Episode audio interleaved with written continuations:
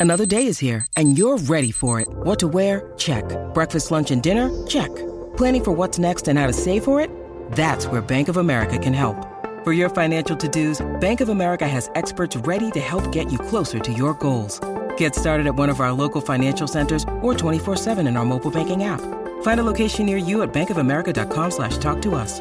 What would you like the power to do? Mobile banking requires downloading the app and is only available for select devices. Message and data rates may apply. Bank of America and a member FDIC. When you need mealtime inspiration, it's worth shopping Kroger, where you'll find over 30,000 mouthwatering choices that excite your inner foodie. And no matter what tasty choice you make, you'll enjoy our everyday low prices, plus extra ways to save, like digital coupons worth over $600 each week. You can also save up to $1 off per gallon at the pump with fuel points. More savings and more inspiring flavors make shopping Kroger worth it every time. Kroger, fresh for everyone. Fuel restrictions apply. Hola, esto es New Books Network en español.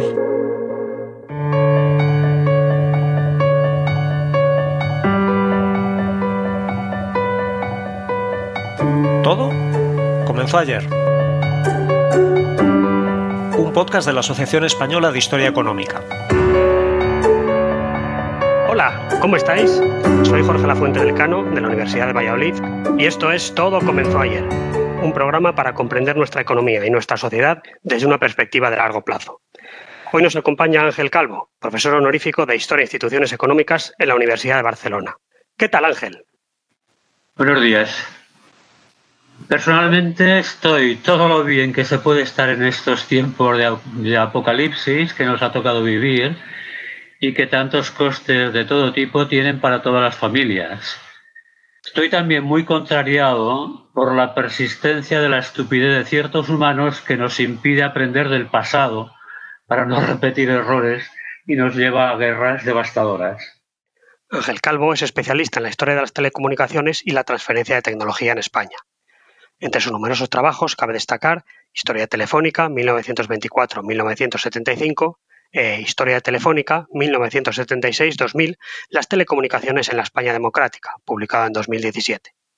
Hoy nos visita para hablar de su último libro, Transferencia de tecnología y globalización en las telecomunicaciones del siglo XXI en España, publicado por Genesis Publishing. Ángel, vamos a hablar de un tema que nos resulta cotidiano, pero que hace unas décadas hubiera resultado casi inimaginable. Pensemos en la posibilidad de conectarnos con un móvil con cualquier zona del planeta e intercambiar información. ¿Cómo se marca este libro en tus líneas de investigación?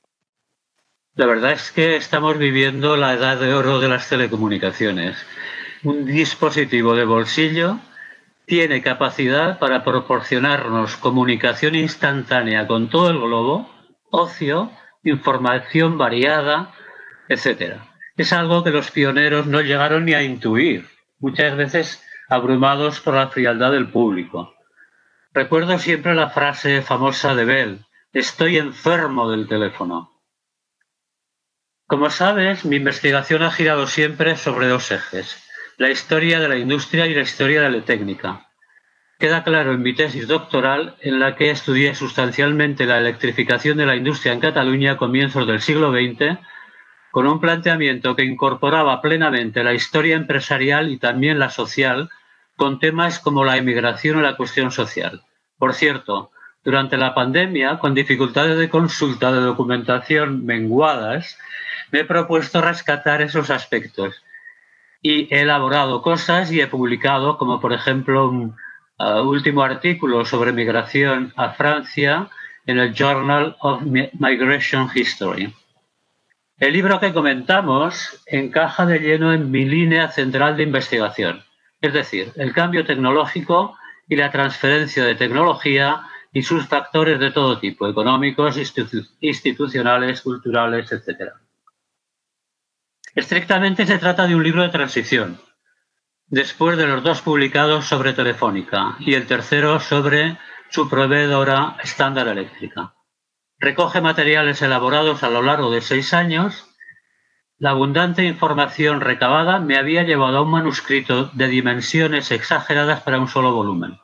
Lo que hice fue desglosar en dos textos y publicar uno y dejar pendiente el otro para un futuro próximo. Uno de los aspectos más destacados de este libro que estamos comentando es el análisis de los vehículos de transferencia de tecnología, entre ellos las empresas. ¿Puedes hacernos un pequeño recorrido histórico del fenómeno de las multinacionales? Si te parece, más que un recorrido histórico, lo que te puedo hacer es un par de apuntes. Las multinacionales, llamadas leviatanes por su poderío ajeno a los sentimientos, se remontan a la creación de la neerlandesa Bock en el siglo XVII, que tenía hasta ejércitos. En la hemeroteca he encontrado el término empresas multinacionales a mediados de la década de 1960 y aparece como equivalente de empresas internacionales. Curiosamente, la fecha coincide con un proceso en el que las multinacionales lograron erigirse en protagonistas en el escenario mundial hasta el punto de que el valor total de la producción internacional controlada por esas empresas llegó a rebasar el del comercio internacional. Su difusión y crecimiento ha sido uno de los fenómenos sobresalientes de los últimos tiempos. Son el vehículo realmente de la globalización. Siguiendo con el tema de las empresas, en la actualidad la visión sobre estas multinacionales es diversa. Mientras que en ocasiones se subraya su importancia para el progreso económico, en otras se pone el acento en factores como la deslocalización. Ángel, ¿cómo se puede valorar en perspectiva su impacto en las economías de un país como España? Según las Naciones Unidas, hacia el comienzo del milenio, de las 100 entidades con mayor PNB, aproximadamente la mitad eran empresas multinacionales lo que significaba que según esta medida, estas grandes empresas eran más grandes y más ricas que unos 120 o 130 estados-nación. Y a nivel individual, pues las trayectorias difieren muchísimo. Eh, conozco bastante bien el ejemplo de ITT, que empieza siendo una empresa pues pequeña, en realidad pequeña, pero con todos sus activos fuera del país donde tiene la sede y después empieza a crecer y a crecer y a crecer. Por cierto, en ese momento, en la bibliografía que he consultado, el debate fundamentalmente está en los efectos que tiene esa multinacional en la economía estadounidense, en la economía interior, justamente. Bien, de todas maneras, mira, sobre la pregunta ya más directa que me estás haciendo, yo recuerdo una anécdota personal que en mi etapa de estudiante de la Universidad de Zaragoza el grupo local La Bullonera cantaba con la mejor sorna maña una canción que decía Qué buenas son las multinacionales que nos traen centrales nucleares. De bromas aparte, sin duda es un tema controvertido. La doctrina oficial de las Naciones Unidas, hacia 1974 aproximadamente, afirmaba el papel ambivalente de las empresas multinacionales como instrumentos eficaces de desarrollo y fuentes de tensión o conflicto. Bueno, muchas veces son las empresas multinacionales, incluso lo ha denunciado pues, organismos internacionales como el Fondo Monetario Internacional, un, eh, un pretexto para evadir impuestos. Y entre los estudiosos, pues no existe un consenso sobre el papel que, que tienen. Eh, realmente no, no existe. Si repasas la, la bibliografía, eh, hay un debate abierto siempre, etcétera, pero sobre los efectos que tienen sobre las economías interiores, sobre el, crecimiento mundial, etcétera, no hay un consenso. Si tomamos la experiencia de España, realmente pues es, es muy chocante y desconsoladora en cierta medida. he estudiado pues eh, los casos de implantación de multinacionales en los últimos, digamos, 40 años en España y mm, con inicios absolutamente impresionantes y con finales tremendamente eh, desconsoladores, como digo. pues, eh, si coges, si tomas el ejemplo de la ATT Microelectrónica de España con tecnología norteamericana y fabricación de semiconductores en Madrid o la Fujitsu española, tecnología japonesa y fabricación de ordenadores en Málaga, Teletra española, etcétera, son casos realmente impresionantes, pero con finales tremendos. Eh, hubo unos intentos eh, muy serios de, reencauzar las dificultades que tenían estas eh, multinacionales una vez implantadas aquí y los costes fueron altos y los resultados muy decepcionantes. Pero fíjate, en este momento, en este momento la, una cosa curiosa es que da la sensación de como si la historia se volviera a repetir. En estos momentos, supongo que lo habéis leído todos ¿no? en la prensa, eh, hay un intento de relanzar la producción de eh, semiconductores en España ante la falta obvia que, existe, aprovechando pues eh, fondos de la Unión Europea, etcétera, y se han lanzado proyectos como por ejemplo en Cataluña un proyecto que se llama Fab Lab, ¿no? que intenta reunir todos los esfuerzos de las cámaras de comercio, de las fuerzas vivas del país, etcétera, de la Generalitat, para lanzar la producción aquí de eh, semiconductores. Curiosamente, ¿qué hay detrás de, este, de estos intentos? Siempre, siempre las multinacionales. Da la sensación tremenda de que no hay otra opción. Y se está en este momento, en este sentido, con contactos con las grandes empresas, con Intel, etcétera, con, eh, con la taiwanesa, la, gigante taiwanesa, etcétera. O sea que realmente pues es una historia muy variada, en este sentido rica en ciertos aspectos y decepcionante en muchos otros. En la obra se presenta un estudio de caso de una de las grandes compañías de telecomunicación españolas, Telefónica. Te quería plantear dos cuestiones. Por un lado, ¿Cómo se ve afectada esta empresa por el fin de su monopolio? Por otro, ¿cómo ha desarrollado su proceso de internacionalización? Bueno, el final del monopolio, pues, eh, como ya sabes, como ya sabemos, pues eh, la liberalización de las telecomunicaciones fue un proceso gradual y un proceso pactado con las instituciones europeas. En realidad, España lo que hizo fue intentar recuperar tiempo, ganar tiempo para situarse lo mejor posible en una situación o para situar a la empresa entonces líder en, el en la mejor situación para competir en un mercado abierto. Cuando realmente en este proceso gradual se produjo hacia mil, no, en 1998 la liberalización definitiva, pues bueno, Telefónica pasó a ser una operadora predominante en un mercado compartido por otras. Ahora bien, pues la, respecto a la otra pregunta, la otra parte de la pregunta que me haces, el proceso de internacionalización.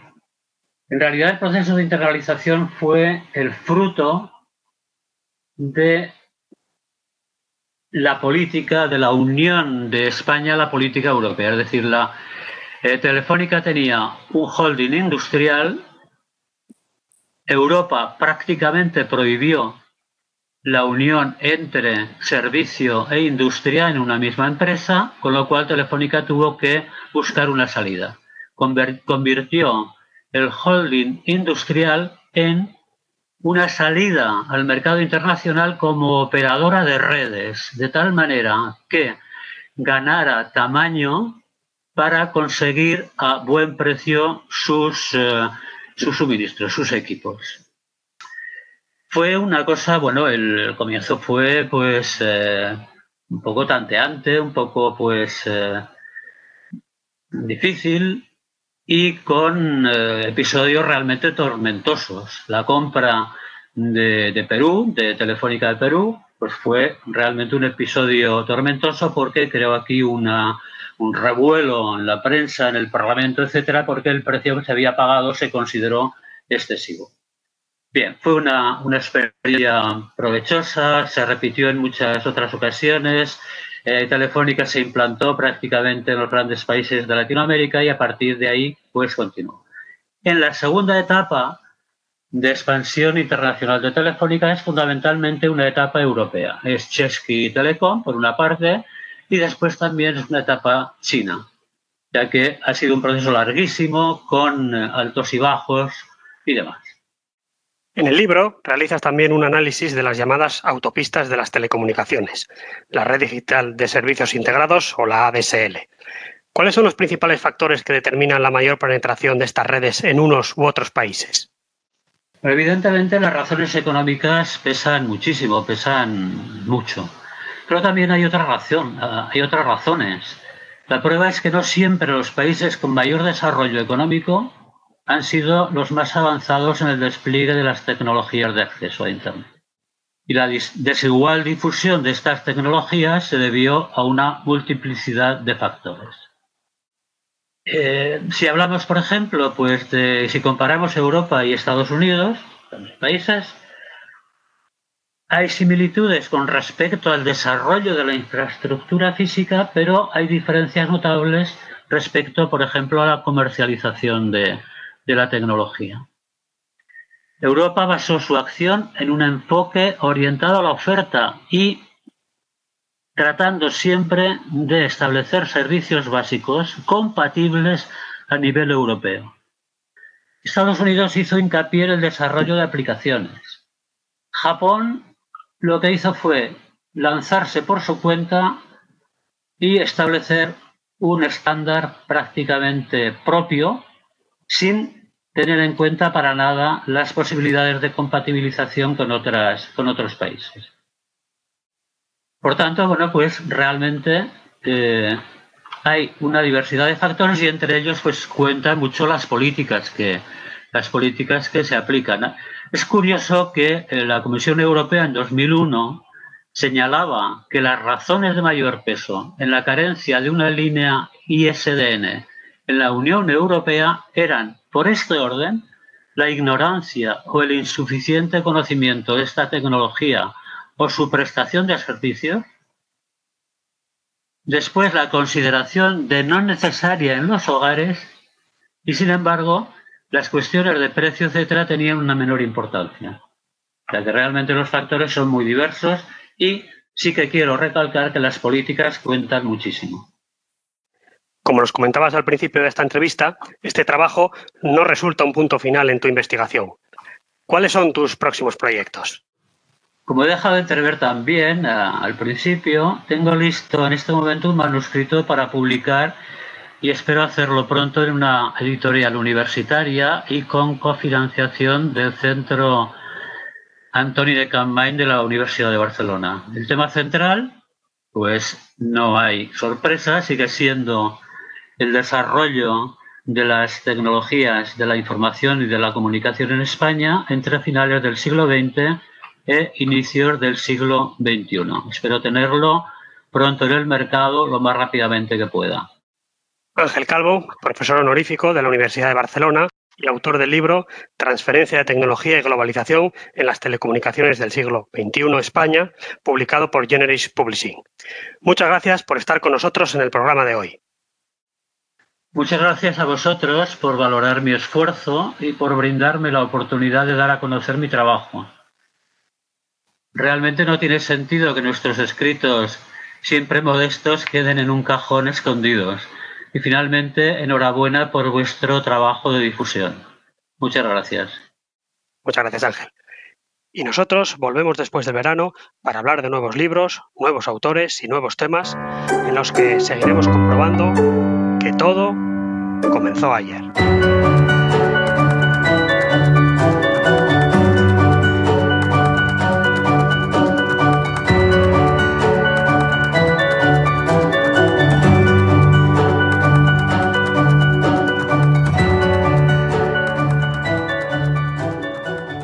Gracias por escuchar New Books Network en español.